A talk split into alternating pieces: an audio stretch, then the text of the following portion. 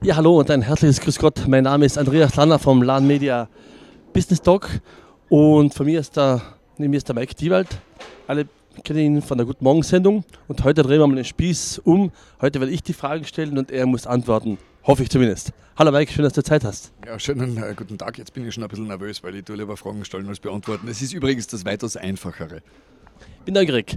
Ähm, und zwar, Viele kennen dich in Kärnten logischerweise als der Aufwecker im Land äh, und schauen ja auch sehr viele zu außerhalb von, von Kärnten. Erklär mal kurz, äh, der irgendwo anders uns zuschaut, was ist dein Job, was machst du genau? Ich bin der Moderator der Morgenshow von Radio Kärnten. Die Morgenshow ist äh, auf der ganzen Welt in jedem Sender die wichtigste Sendung des Tages. Nicht deswegen, weil ich sie mache, äh, sondern ganz einfach deshalb, weil es den Hörgewohnheiten der Menschen entspricht. In der Früh, wie das ein lieber Freund von mir und äh, Ex-Chef äh, immer formuliert hat, willst du einmal zuerst wissen, ob sich die Welt noch dreht. Ja? Und äh, du wirst wissen, wie ist äh, der Straßenverkehr, wie ist das Wetter, was gibt es in Sachen Nachrichten, Weltnachrichten, Regionalnachrichten, Lokalnachrichten. Und das Medium, das das äh, am, am, besten abdeckt, ist nun einmal das Radio. Und äh, bei Radio Kärnten sind wir da sehr, sehr stolz, dass wir da mit großem Abstand der Marktführer Marktführer sind und äh, eine sehr große Community haben. Herzlichen Dank dafür. Und ich hoffe sehr, dass das so bleibt. Ja, und äh, diese Morgenshow zu moderieren, das ist eben meine Verantwortung und das tue ich jetzt schon seit äh, 30 Jahren. Also quasi Jubiläum. Aber drehen wir das Radl der Zeit ein bisschen zurück. Du bist ja in Osttirol aufgewachsen. Ich glaube, mit 14 Jahren ging es dann äh, nach Klagenfurt. Wie war das so dein, dein Werdegang? Also ich bin in Lienz ähm, in die Volksschule gegangen und äh, dann in die Unterstufe des Gymnasiums. Und 1980, also vor genau 40 Jahren mittlerweile, bin ich mit meiner Familie äh, nach Kärnten übersiedelt, oder besser gesagt meine Familie mit mir aufgrund einer beruflichen Änderung des Vaters. Dann ähm, habe ich in Klagenfurt am Bachmann-Gymnasium maturiert, habe dann äh, in Klagenfurt äh, studiert, Betriebswirtschaft, also mit spezieller äh, BWL, die SBWL war bei mir Steuerlehrer. Ich hatte also ein bisschen den, den Wunsch äh, bis, im, bis zum Studienende hin eigentlich, dass ich gerne äh, Steuerberater werden möchte. Und musste dann ein bisschen leidvoll erkennen, dass es dafür nicht reicht, muss ich ganz ehrlich sagen. Also andere hatten da so den absoluten Durchblick bei steuerrechtlichen Problemen, wo ich gesagt habe, keine Ahnung, worum es hier geht. Ähm, und habe dann gesagt, gut, also wahrscheinlich von meiner Mentalität her wird die Reise woanders gehen. Parallel zum Studium hatte ich schon begonnen, äh, beim ORF Kärnten zu arbeiten. Es war eigentlich immer nur gedacht, so als ein nebenher Job. Äh, aber ich habe ja die Theorie, dass nicht wir uns die Berufe aussuchen, sondern sich die Berufe uns aussuchen. Und in Wahrheit glaube ich ganz fest, dass ich dort gelandet bin, äh, wo ich hingehöre das ist in Wahrheit das, äh, dieses eine Talent, das ich habe und auf das bin ich stolz und, und darüber freue ich mich. Und äh, ich finde, mein Leben hätte wesentlich, wesentlich schlechter verlaufen können, als es ist. Du hast erzählt, 30 Jahre Radio. Äh, glaubst du, wird das äh, Medium Zukunft haben im Zeitalter von äh, Spotify, von Livestream-Dienste? Glaubst du, dass das Radio in 10, 20 Jahren noch bestehen wird? Also beim Radio habe ich da überhaupt keine Zweifel, ganz ehrlich, weil, weil ich glaube, ähm, Du hast ja jetzt schon die Möglichkeit, äh, per Knopfdruck äh, via Internet alle Radiostationen äh, dieser Welt anzuhören. Das ist überhaupt kein, ist überhaupt, überhaupt kein Problem.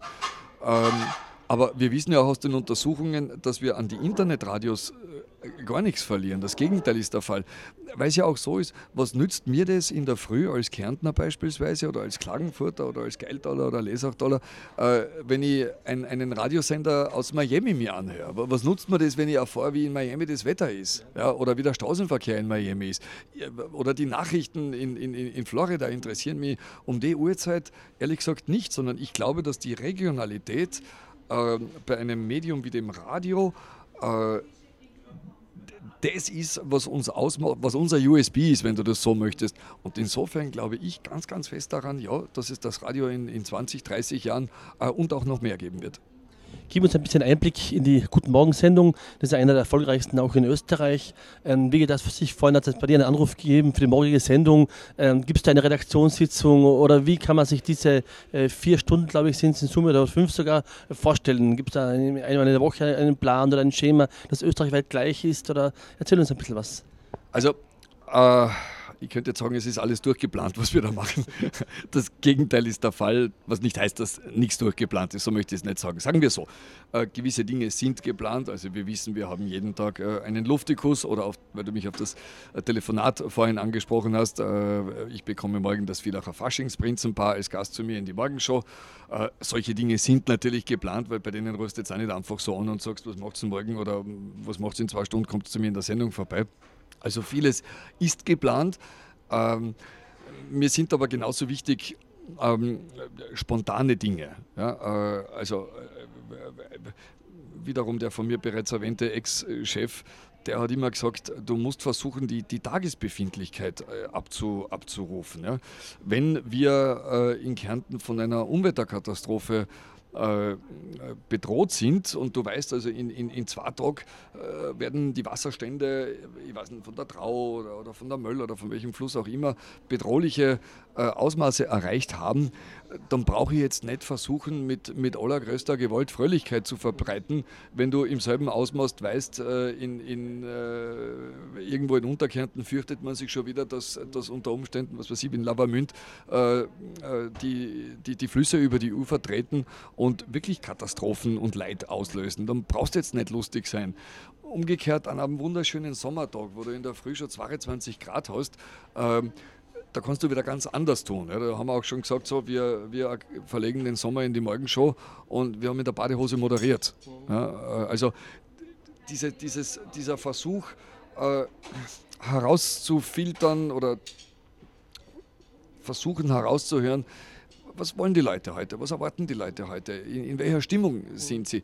Das irgendwie abzuholen, ist die, die, die, das wäre das Ziel und wenn dir das gelingt, dann, dann hast du es richtig gemacht.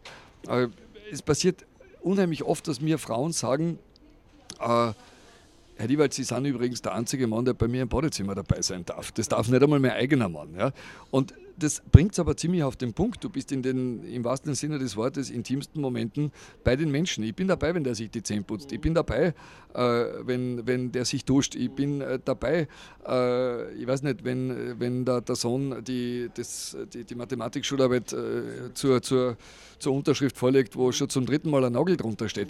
Äh, und das, da entsteht eine gewisse Verbindung und das ist eigentlich was Schönes. Ja, aber in einer Richtung. Wie geht es dir, wenn du jetzt im Strandpass bist? Äh, dich kennen alle. Äh, umgekehrt, äh, wenn dir der Sohn äh, wegläuft, dann hast äh, der konnte aber seine Kinder aufpassen. Also bist du auch ein bisschen öffentliches Eigentum quasi, ja. Ganz, ganz ehrlich, natürlich geht einem das äh, manchmal ein bisschen auf die Nerven, aber es geht immer auch darum, wie die Leute auf dich zukommen. Ja? Also äh, ich war jetzt in Hurghada auf Urlaub, da hat mir jemand angesprochen in einem Hotel, der mich erkannt hat aus, aus Kärnten und es war eine junge Dame, die hat mich total nett angesprochen und gesagt, bist du nicht der Mike Diewald, servus und da, da, da bleibe ich dann auch sehr gern stehen und, und rede ein paar Takte. Was ich auf den Tod nicht aushalte, das ist, wenn ich irgendwo vorbeigehe und der eine sagt zum anderen so halblaut, dass ich es hören muss, äh, schau, da ist der Diewald. Also das, tieft mir dann an, weil ich mir denke, ja, was soll ich mit der Information? Äh, ist das jetzt eine Aufforderung, stehen zu bleiben und zu sagen, ja, ist das Maria, Kandidat hat 10 Punkte, Sie haben völlig recht, ich bin in der Tat der. Äh, das, das, das finde ich, find ich, dann, find ich dann blöd. Oder, oder, wenn, oder wenn sich dann, weil du sagst, der Sohn läuft da davon, wenn sich dann da Leute glauben, äh, irgendwie in, in meine Erziehungsmethoden einmischen zu müssen, was dann auch irgendwo vorkommt. Äh, also dafür habe ich dann kein Verständnis und da kann ich dann auch äh, sehr unfreundlich reagieren.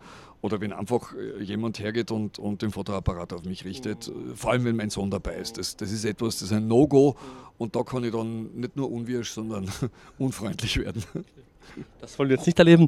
Ähm, viel besser interessiert mich, bist ähm, um 5 Uhr bereits auf Sendung und da denke ich mir so wie heute nach dem Urlaub, ähm, der hat extrem gute Laune und jeder weiß, nach dem Urlaub, der erste Tag ist ja meistens schwieriger. Wie schaffst du es, um jeden Tag um 5 Uhr so gute Laune zu verbreiten, auch wenn dir das nicht immer so zumute ist, weil es gibt ab und zu Todesfälle im engeren Kreis und äh, der Hörer äh, geht das aber nichts an äh, und du schaffst es trotzdem jeden Tag aufzustehen und äh, quasi eine Emotion zu verbreiten, dass man gerne aufsteht. Also wenn das gelingt, ist eh gut und, und ich hoffe, dass das gelingt, äh, bin aber auch überzeugt, dass es mir manchmal nicht so gut äh, gelingt. Und wenn wirklich etwas, etwas passiert innerhalb der Familie, wo du keine Lust hast, irgendwie fröhlich zu sein, äh, glaube ich schon, dass man das ein bisschen mitbekommt. Aber grundsätzlich gilt jetzt Showtime. Ja? Und, und den Leuten ist es in Wahrheit zu Recht völlig wurscht, äh, ob es mir gut geht, ob ich einen familiären Ärger habe oder ob ich ein, ein gesundheitliches Problem habe. Mein Job, und dafür werde ich auch bezahlt und, und das nicht schlecht, ja, äh, mein Job ist, die Leute gut in den Morgen zu bringen und nicht meine persönliche Befindlichkeit da auszulassen. Ja. Auf der anderen Seite muss man auch sagen, geht es nicht jedem äh, in seinem Beruf so? Ich meine, wenn, wir waren jetzt gerade vorhin gemütlich da Mittagessen. Äh, da erwarte ich mir auch, dass der Kellner zu mir freundlich ist. Es ist mir auch völlig wurscht, ob der in der Früh heute äh, mit seiner Frau gestritten hat, bevor er arbeiten gegangen ist. Das interessiert mich ehrlich nicht. Ich erwarte mir von ihm, dass ich höflich behandelt werde und höflich bedient werde.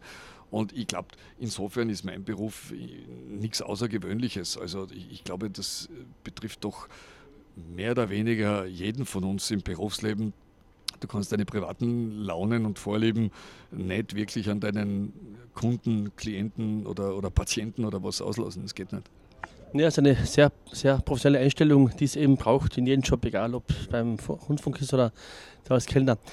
Äh, Mike, du hast erzählt, 30 Jahre ist eine lange Zeit. Da hat es auch sehr viele Persönlichkeiten gegeben, die du bereits interviewt hast. Welche drei Fälle fallen dir ein, wo du sagst, das, war, das waren seine Menschen, da habe ich mir schon gerne einmal das Mikrofon oder ein paar Fragen gestellt. Du hast Udo Jürgens getroffen, du hast äh, sehr viele äh, Leute rund um die Szene von Wörthersee getroffen. Erzähl einmal kurz, was sind so die Menschen? Also Uh, Udo Jürgens uh, ist, ist, ein, ist ein, ein, ein, ein, Schulbeispiel für mich. Ich habe Udo Jürgens in der Tat ein paar Mal interviewt, ich weiß jetzt nicht, sehr oft war es nicht, drei, vier Mal vielleicht. Äh, und es ist mir nie ein auch nur einziges gutes Interview mit ihm äh, gelungen, weil Udo Jürgens äh, ein sehr distanziertes Verhältnis aus gutem Grund zu Journalisten hatte. Und ich mir immer gedacht habe, ich bin ein riesengroßer Udo Jürgens-Fan, habe also wirklich alle seine CDs zu Hause, alle ordentlich und ordnungsgemäß käuflich erworben. Und ich habe mir immer gedacht, der muss doch bei einem Interview mit mir merken, hey, da hat er es aber echt mit einem Spezialisten zu tun. Das ist mir aber nie gelungen. Und das, das Traurige äh, daran ist für mich, ähm, ich glaube, es war vier Monate vor seinem Tod, oder zwei, zwei Monate, glaube ich, war das vor seinem Tod. Ähm, einer der besten Freunde von Udo Jürgens ist ja der Hannes Jagerhofer, mit dem auch ich sehr gut befreundet bin. Und wir sind beim Grillen einmal zusammengestanden und der Hannes sagt zu mir, du kennst eigentlich den Udo. Dann habe ich gesagt, na, leider überhaupt nicht. Und, und habe ihm eben erzählt, dass ich ihn zwar getroffen habe ein paar Mal und, und, und Interviews gemacht habe, aber dass es nie ein gutes Interview mit ihm war. Und dann hat der Hannes gesagt, weißt du was, ich muss euch zwei einmal zusammenbringen, weil ich bin überzeugt, ihr beide müsstet euch wahnsinnig gut miteinander verstehen. Habe ich gesagt, weißt du was, Hannes, damit hättest du mir echt eine riesige Freude machen, weil ich bin ein großer Bewunderer und Fan von Udo Jürgens und ihn einmal privat äh, zu treffen äh, und mit ihm über Musik zu reden und, und äh, ihn vergessen lassen, dass er es da mit einem Journalisten zu tun hat, sondern mit einem hundsordinären Menschen, äh, das würde mir wahnsinnig viel bedeuten. Der Hannes hat damals gesagt, ja Mike, das, das, das werden wir garantiert machen, das bringen wir nächstes Jahr hin. Ja, es sollte dann nicht mehr dazu gekommen, weil im, im Dezember dann der Udo Jürgens gestorben ist. Also Udo Jürgens ist ein, ist ein Beispiel, ähm, an das ich, an das ich sehr gerne äh, denke oder mit, mit ambivalent denke. Äh, ansonsten äh, muss ich sagen, ist mit, mit der Frage ein bisschen überrumpelt. Äh, es gibt so viele Interviews, die man, die man gemacht hat, die, die, die faszinierend waren. Äh, aber meistens sind es eigentlich für mich nicht so sehr diese Promi-Interviews, sondern eher die Interviews mit, mit Leuten, die etwas zu erzählen haben. Äh, ich rede immer gern mit Leuten über ihren Beruf. Äh, ich kann mich erinnern an, an, an, an, an ein Interview mit einem Spiegelschweißer, weil wir gerade da im, im Wifi sind. Äh, ich wusste nicht, was Spiegelschweißen ist. Und wenn du dann Leute über das interviewst, wo sie also wirklich ihre Expertise haben und du selber dann etwas Neues dabei lernst. Äh, also Spiegelschweißen ist, ist, äh, ist äh, etwas äh, unheimlich Spannendes. Ja? Oder Samentechniker. Du weißt, gut, das führt jetzt zu weit, aber äh, das ist auch etwas, was ich. Ja, genau, genau. Ja. Das ist auch, ist auch etwas, das ich, das, ich, das ich garantiert nie vergessen werde. Oder äh, Geschichten, die wir bei unserem Luftikus hatten berührende Geschichten, die wir da gehört haben. Ich kann mich erinnern, wir hatten einmal die Idee, wir suchen jemanden, der schon einmal irgendein Mitglied einer europäischen Royal Family kennengelernt hat. Dann haben wir so unglaubliche Anrufe bekommen, dass wir, das, dass wir ganz spontan die ganze Sendung äh, ausgemistet haben und, und ausgeräumt haben und freigemacht haben äh, und nur noch, nur noch Luftikus gespielt haben, zwei Stunden lang. Und wir haben so unglaubliche Geschichten gehabt. Also das sind eigentlich die Sachen, die mich, die mich immer am, am, am allermeisten berührt haben. Äh, menschliche, äh, menschliche Schicksale, auch, auch bei, der, bei der Fernsehsendung beim Treffpunkt Kärnten. Eine, eine, eine junge Mutter, die dir, die dir erzählt, dass sie äh, an Leukämie erkrankt ist und die ein zweijähriges und ein vierjähriges Kind hat und die dann tatsächlich nach, nach einem Jahr verstorben ist. Also das, das sind dann Dinge, die mich ehrlich gesagt mehr berühren als, als, als diese Promi-Geschichten. Trotzdem muss ich nachfragen, also nicht über Samentechnik, weil da gibt es andere Experten, sondern zurück zu deinem Handwerk. Äh, ein gutes Interview war es nicht mit Udo Jungs. Wie macht man ein gutes Interview? Äh, gibt es ein Schema, wo du sagst, okay, jetzt muss ich ein Interview machen, jetzt äh, habe ich einen Plan? Oder wie, wie läuft ein gutes Interview? Also erst einmal, wenn ich es wüsste, gell? Ja dann hätte ich immer nur gute Interviews machen und dann hätte ich die jetzt auch nicht sagen, weil dann wissen es alle. Ich weiß es nicht. Ich, ich weiß es wirklich nicht, Andreas. Ähm, ich, ich, glaube, ich, ich glaube, das Erste ist einmal das, du musst dich für das interessieren, was dir der andere zu erzählen hat. Und, und, und ich glaube auch, dass dir das manchmal besser gelingt und manchmal schlechter. Ich glaube auch, dass die Chemie ehrlich eine ganz eine große Rolle spielt. Es gibt einfach Menschen, wo du das Gefühl hast, der, der kennt mir jetzt das Telefonbuch herunterbeten und das wäre spannend. Und dann gibt es Leute, wo du sagst, na, ich langweile mich gerade zu Tode. Auch dein eigener äh, auch, auch, dein eigenes, äh, auch deine eigenen Fähigkeiten sind nicht jeden Tag gleich gut. Das ist ja wie bei einem Spitzensportler. Ja? Äh, wie, wie oft sagt der Spitzensportler im Interview, das war heute nicht mein Tag. Und ich habe auch schon Interviews gemacht, wo ich mir dann auch gesagt habe, Alter, das war jetzt aber nicht wirklich eine Sternstunde von dir. Da möchte ich gerade einhaken, äh, probieren von der anderen Seite. Gibt es ein Interview, wo du sagst, okay, das war echt richtig äh, eine Banne oder da was ist schlecht, das ist irgendein Grund, wo man sagt, das muss ich unbedingt erzählen, dieses Interview, das nicht so gelungen ist? Ja, also es gäbe viele, aber, aber immer wenn ich so in diese Hoppala-Richtung angesprochen werde, fällt mir, fällt mir eine, eine Geschichte ein. Das war, äh, da, da kriege ich heute noch Wallungen, wenn ich an die denke, es liegt jetzt so 10, 12 Jahre zurück. Und das war Freitag vor Muttertag. Und in der ersten Stunde der Morgenshow haben wir immer Talkradio. Also Leute rufen bei uns an und wir reden über irgendwas und da ruft der Dame an und die sagt, sag, was werden Sie am Muttertag machen? Ja, sie wird ihren Mann im Krankenhaus besuchen. Krankenhaus ist dann immer ein bisschen heikel schon, aber ich habe mir gedacht, ja, äh, frage mal weiter und sag, oh je, was fehlt ihm denn? Ja, äh, er hat heute eine Leistenoperation. Okay, habe ich mir gedacht, Leistenoperation, das ist jetzt nicht unbedingt zwischen Leben und Tod. Und das äh, sage ich, na, dann wünsche ich Ihrem Mann alles Gute und er wird sich freuen, äh, dass Sie ihn besuchen kommen. Daraufhin sagt sie, ja, und ich hoffe, es geht nicht so wie bei meiner Mutter, weil bei der haben es nämlich äh, in diesem und jenem Krankenhaus bei demselben operierenden Arzt Dr. XXXYYY volle Namensnennung äh, Ascher oder Amulbinden im Bauch vergessen. So, jetzt muss man sich vorstellen, es war zehn vor halb sechs. Ja, und meine Reakt meine, die richtige journalistische Reaktion wäre gewesen, das Interview sofort zu beenden Soweit richtig. Ja, ich habe mich für die falsche Reaktion entschieden. Meine journalistische Neugierde ist nämlich erwacht und ich habe dann die unheimlich äh, äh, großartige journalistische Frage gestellt: Ah ja, wir. Wie war das jetzt genau? Äh, dann hat sie das noch einmal gesagt: Krankenhaus, operierender Arzt und was genau vergessen wurde. Ja, kannst du dir vorstellen. In dem Moment habe ich dann, dann bin ich munter gewesen und habe endlich den, den Regler zu, und habe also das Interview beendet mit dem Hinweis auf Audiato et altera pass und wir haben jetzt keine Möglichkeit, da die Gegenseite zu hören. Aber was soll es, der Damage was dann? Ja? Ähm, also die Milch war ausgeschützt zu dem Zeitpunkt und dann ist die Hölle über mich herniedergebrochen. Ich habe mir gedacht, aber vielleicht, lieber Gott, äh, ja keiner gehört. Ja, lieber Gott hat an diesem Tag keinen Dienst gehabt und, und ich glaube, eine halbe Stunde danach hat schon ein Arzt aus demselben Krankenhaus, den ich äh, flüchtig kannte, angerufen und gesagt: Du, Mike, ich habe gerade einen Anruf gekriegt, kann es sein, dass? Und sage ich: Ja, ich fürchte schon. Ähm, ja, du weißt ja, ich muss das meinem Chef sagen: Ja, das, das glaube ich auch. Dann habe ich einmal meinen Chef angerufen, äh, der hat keine besondere Freude gehabt, dass er um 6 Uhr mit so einer Problematik da geweckt wird. Dann habe ich müssen an, an, an, Juristen aus unserer Rechtsabteilung äh, anrufen. Das alles während der laufenden Sendung. Ja. Die Sendung ist weitergegangen bis 9. Dann habe ich von dem Krankenhaus äh, behandelten Arzt einen Anruf bekommen, der war alles andere als erfreulich. Äh, dann hat von dem Krankenhaus die kaufmännische Abteilung äh, angerufen und mir einmal nach allen Regeln der Kunst zur Sau gemacht.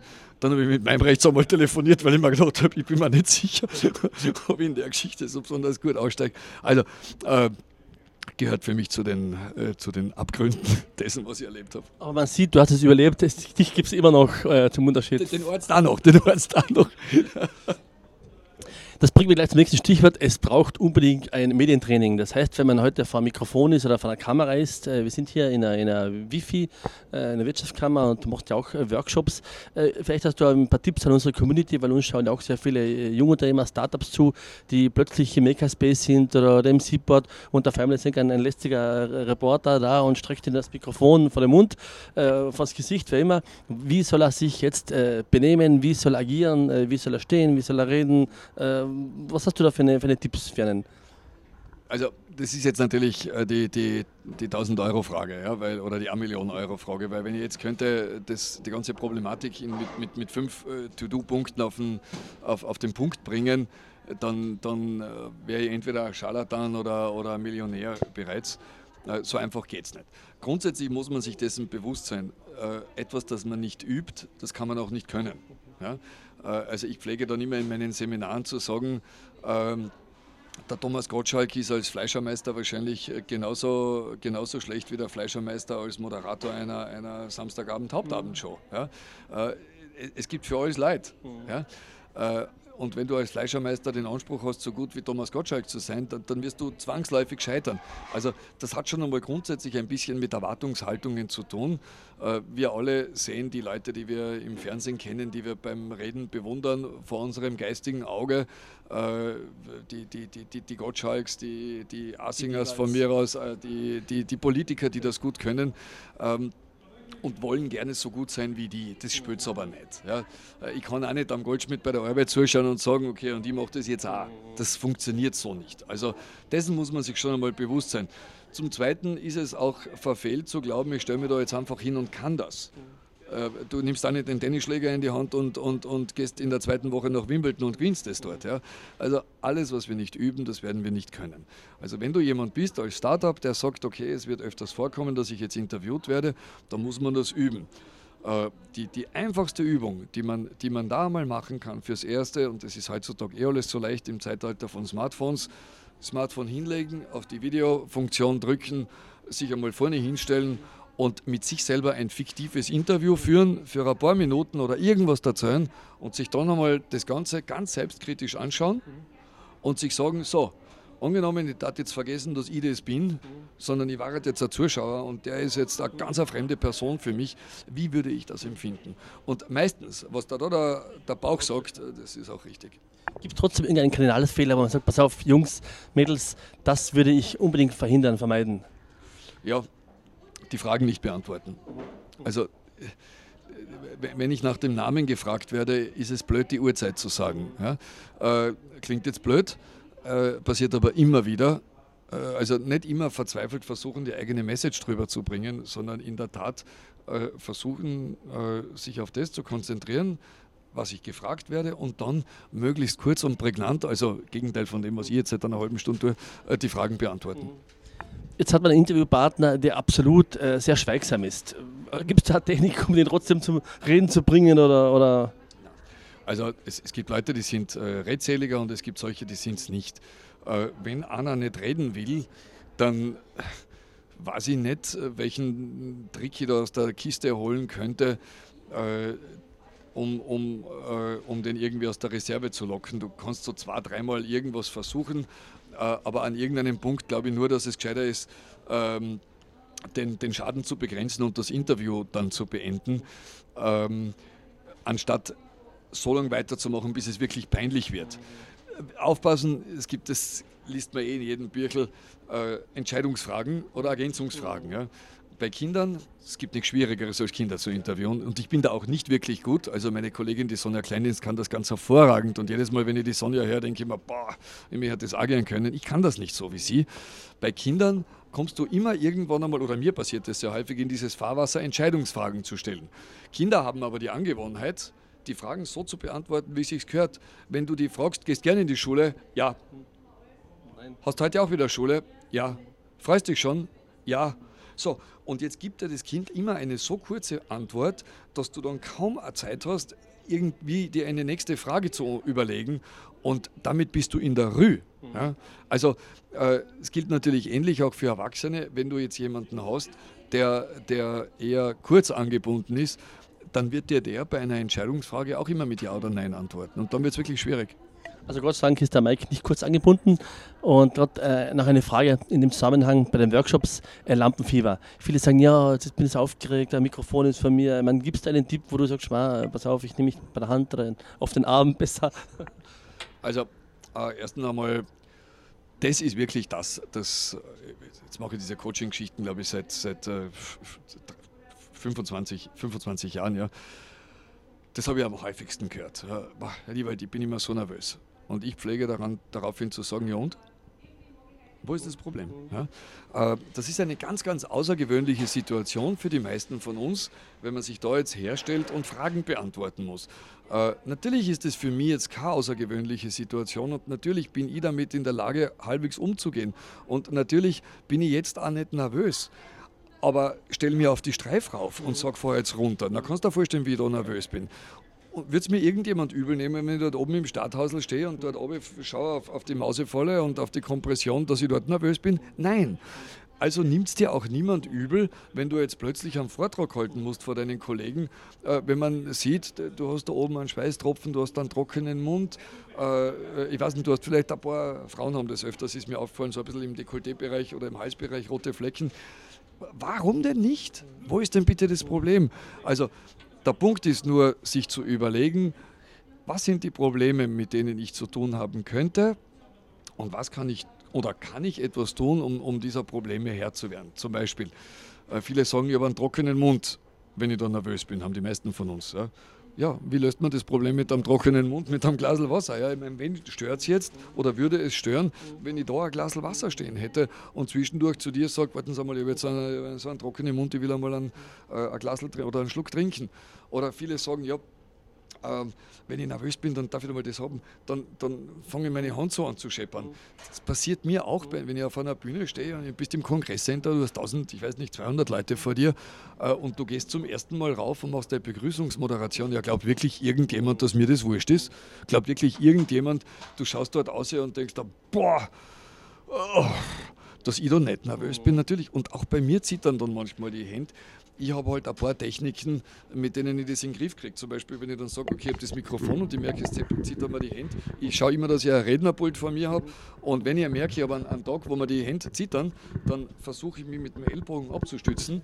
Äh, stütze eine Hand gegen die andere, also die Hand mit dem Zettel gegen die Mikrofonhand.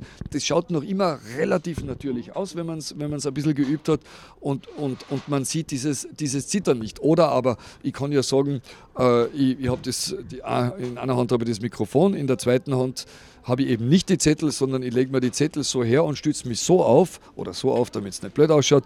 Äh, und dann sieht man auch nichts, dass, dass, dass es zittert.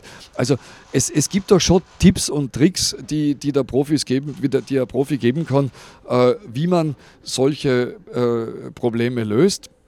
Aber generell muss man sagen, nur die beständige Übung und, und, und das permanente Tun wird dafür sorgen, dass du sagst, meine Nervosität wird jetzt geringer und ich habe sie an irgendeinem Punkt in den Griff bekommen. Nervosität ist aber im Prinzip auch etwas Gutes, weil das bringt unser Adrenalin zum Steigen und so hat es der Armin Assinger immer gesagt äh, bei seinen Vorträgen, wenn du dort oben bist äh, in der Streif äh, im Stadthäusl und du musst dort runterfahren, der einzige Grund, warum du dort runterfährst, ist das Adrenalin. Weil wenn du dort an einem normalen Tag stehst und da denkst, da bin ich gestern runtergefahren, gefahren und sagt er, ja, der Hirn, sag einmal, hallo. Und beim Moderieren ist auch so. Entschuldige, jetzt habe ich das Mikro weggenommen. Bei mir steckt auch schon gerade das Adrenalin, weil mein Mikro ist weg. Aber merkt, 30 Jahre Vorsprung ist einfach äh, eine lange Zeit. Ähm, ich werde immer gefragt, wo äh, kriegt man den Laden Media Business Talk zu hören und zu sehen? Wir streamen das auf alle äh, Social Media Kanäle wie LinkedIn, Facebook, YouTube oder auch am besten auf www.ladenmedia.at kann man reinschauen. Und als Teaser gibt es auch das auf unserem Monitornetzwerk das Fenster Kärnten. Also da kann man ganz spannende Persönlichkeiten zum Thema Innovation, Digitalisierung, auch Nachhaltigkeit nachschauen. Mike, eines der letzten Themen muss ich unbedingt noch ansprechen. Lesachtal, nachdem ich selber gebürtig bin, dort Obergeil.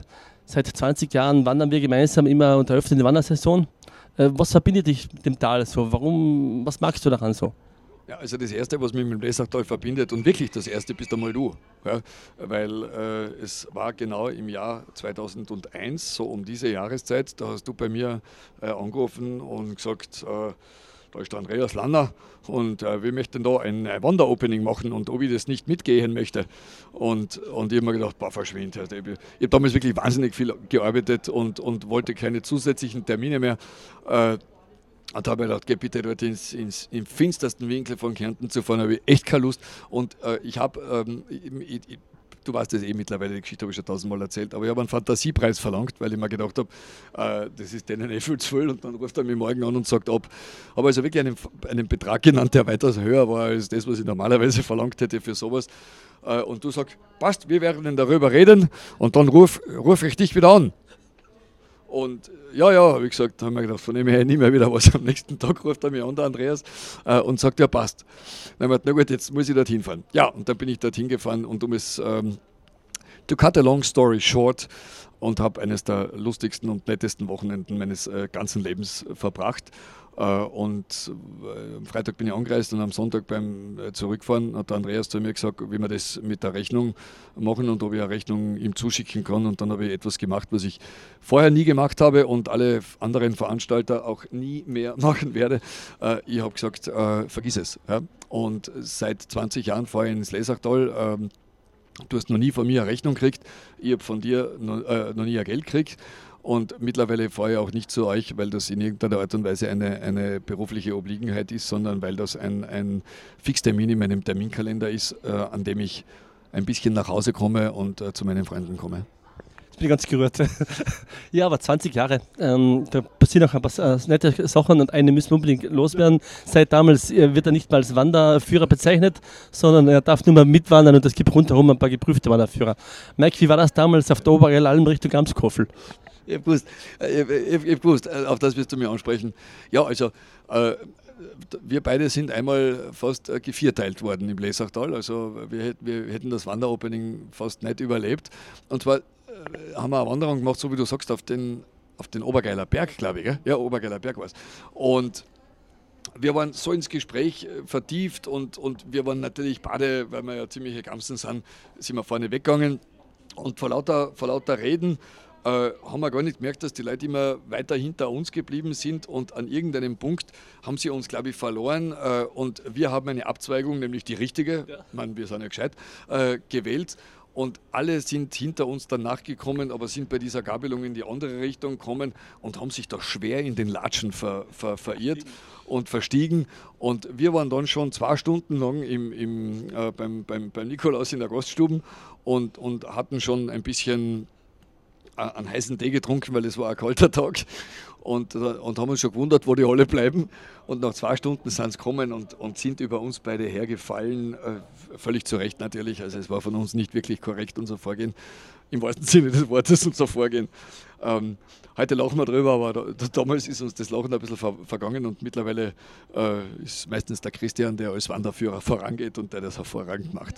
Genau, und wer heuer dabei sein möchte, heuer 20 Jahre Wanderopening, Mitte Juni einfach hineinschauen, www.wanderopening.at oder lesertal.com, dann kann er wieder mit geprüften Wanderführer gehen und uns wird er vielleicht auch irgendwo treffen, spätestens bei der Hütte. Ganz bestimmt, ja. Mike, äh, es gibt ja noch eine große Liebe, also ich meine jetzt nicht deine Frau, die Moni, sondern ich denke an die Gitarre. Seit wann spielst du Gitarre und woher kommt diese Leidenschaft und Perfektion? Also Perfektion, äh, danke, aber danke, aber nein, danke, weil von der Perfektion bin ich weit entfernt. Die, die Gitarre war immer das Instrument, das mich als Bur fasziniert hat. Mir hat das schon als Bur getaugt, da gab es die Sendung Spotlight am Sonntag am Abend äh, mit Peter Rapp, genau, und, und die habe ich nicht versäumt, weil die Langhaarten mit den mit die Flinshallen und diesen Gitarren, diesen coolen Stromgitarren, das, das hat mir volle Wäsche getaugt die Gitarre ist, ist, ist mein Instrument. Das ist, äh, gibt nichts Schöneres, als, als, also von meiner Frau abgesehen, als die Gitarre in die Hand zu nehmen. Ähm, und das ist auch ein Instrument, das, äh, wie, wie, wie, wahrscheinlich bei allen Instrumenten, wo ja das Lernen nie aufhört. Es gibt ja es gibt so viele Möglichkeiten, die du mit einer Gitarre äh, hast, wie bei allen anderen Instrumenten natürlich auch. Und wahrscheinlich bin ich gerade dabei, so einen Mini-Fuzzi-Bereich äh, davon auszuleuchten. Äh, und das ist einfach schön. Du hast ja rund um Wörthersee alles zusammengespielt quasi und auch Lustgarten war eine, eine, Partie. Aber jetzt, die letzten paar Jahren, merkt man mit der Tabak Road Blues Band, da geht es richtig ab. Also ihr seid da auch äh, im Altmadre-Raum unterwegs. Äh, ihr macht, glaube ich, schon die dritte CD jetzt aktuell, oder? Ja. Was ist jetzt genau geplant noch? Ja, also jetzt arbeiten wir gerade am, am dritten Album. Äh, da sind ein paar äh, lässige Titel drauf, viel zu viele, weil wir haben für dieses neue Album 17 Titel, die wir gerade produzieren. Doppelalbum soll es keines werden, das, das ganz bestimmt nicht. Also wir haben dann eher die, die Qual der Wahl, äh, dass wir ein paar weglassen müssen. Welche das sind, das, das wissen wir jetzt noch nicht. Äh, aber in der Tat, wir, wir sind da sehr umtriebig äh, mit äh, meinen Kollegen von der Tobacco Road Blues Band. Wir haben auch wirklich schon außerhalb des Landes recht viel gespielt. Wir, gerade vorletzte Woche waren wir in der Steiermark, wir haben schon in Kroatien gespielt, wir haben in in, in Leibach haben wir gespielt, in Slowenien. Also am kommenden Samstag sind wir zum ersten Mal in, in Italien, in irgendeinem Bluesclub. Bin auch schon sehr gespannt, wie das, wie das dort sein wird. Das ist ein, ein, ein wunderbares Hobby. Ähm, ich liebe meinen Beruf, äh, aber es gibt eben auch daneben noch etwas anderes und, und das ist für mich eben dieses Hobby. Ein anderer, ich weiß nicht, äh, geht jeden Tag auf einen Berg, äh, macht einen Ironman von mir aus oder macht 20 Marathons und ich gehe halt am Wochenende am liebsten irgendwo mit meinen Kumpel auf die Bühne und spiele unsere eigene Musik. Da steckt sehr, sehr viel Leidenschaft äh, dahinter. Ein Titel, der mir so spontan einfällt, äh, erzähl was zur Geschichte. I Will Be There, glaube ich, ist der. Ja, ja also I Will Be There ist, uh, I Will Be There ist ein Titel aus unserem zweiten Album. Uh, der ist meinem Sohn und dem Sohn von Peter Brammerdorfer gewidmet, meinem alter Ego in der Band. Und uh, ich bin ja mit, also zwei kann man ja verraten, bald 55 und mein kleiner Sohn ist, ist sechs. Äh, und als der Puppe mal so, ich glaube, zwei Jahre alt war, ist man, man mal sind am drüben Tag, sind wir so Gedanken gekommen, mein Gott, äh, wie alt werde ich werden und wie lange werde ich meinen, meinen kleinen Sohn begleiten können. Und da ist mir irgendwie dieser Satz, will I be there, eingefallen. Also, will, will, uh, will I be there when someone breaks your heart und, und uh, so in diese Richtung. Uh, und da sind mir die ersten Zeilen eingefallen, aber mit das eigene Lied sowas von traurig gemacht, dass ich es nie fertig gemacht habe. Und äh, als mir dann der Peter Brammerdorfer vor äh, zweieinhalb Jahren gesagt hat, auch er wird jetzt noch einmal Vater, da habe ich dann dieses Lied ganz spontan am Tag danach beim Frühstück mit meinem Sohn äh, einfach fertig geschrieben. Und dieses Lied ist äh, meinem Sohn, dem Christoph und dem, äh, dem Leo, dem Sohn von Peter, gewidmet. Und äh, wir hoffen, dass wir noch sehr viele Jahre da sind, um dabei zu sein, wenn die Buben was erleben in ihrem Leben. Also ein wunderschöner Titel, einfach reinhören und ich glaube, das ist quasi auch äh, ein schöner Schlusssatz. Aber bevor es ganz zu Ende ist, Mike, ein kleiner digitaler Word-Rap ist bei uns immer üblich beim Laden mit der Business Talk. Wo ist denn bei dir? wirklich kurz sein, gell? Ja, jetzt, okay. jetzt kurz. Wo ist denn bei dir am Abend das Handy? Am Nachtkästchen oder im Wohnzimmer? Nachtkästchen. Zahlst du lieber im Bar oder mit Karte? Karte. Gibt es bei dir Anrufe oder WhatsApp-Nachrichten? Lieber WhatsApp. Gibt es bei dir ein Hörbuch oder das haptische Buch? Äh, Hörbuch und äh, ich liebe meinen Kindle. Bitcoin oder Sparbuch? Sparbuch. Online-Shop oder stationärer Handel? Sowohl als auch. Gibt es im Hause Diewald eine Alexa? ja, aber bei uns heißt sie Siri. Welche Befehle kriegt die Siri? Das will ich jetzt nicht sagen, wenn das nicht funktioniert, was ich immer zu ihr sage, aber man kann sich vorstellen. Okay. In der Freizeit, wo lädst du deine Batterie auf, wenn du mal sagst, jetzt bin ich einmal wieder zwei Wochen weg, äh, wo tankst du eigentlich so gerne in unseren Alberta-Raum die, die Batterien wieder auf? Ja, aber nicht, nicht, weil du jetzt neben mir stehst, aber das ist das Lesachtal. Ja, es ist einfach so. Ja, das ist das Thema Work-Life und dazu gibt es auch in der nächsten Ausgabe von meiner Freizeit die Story, warum der Mike so gerne ins Lesachtal fährt. Und bis dahin, danke Mike und bis zum nächsten Mal. War immer schön mit dir. Danke, Andreas.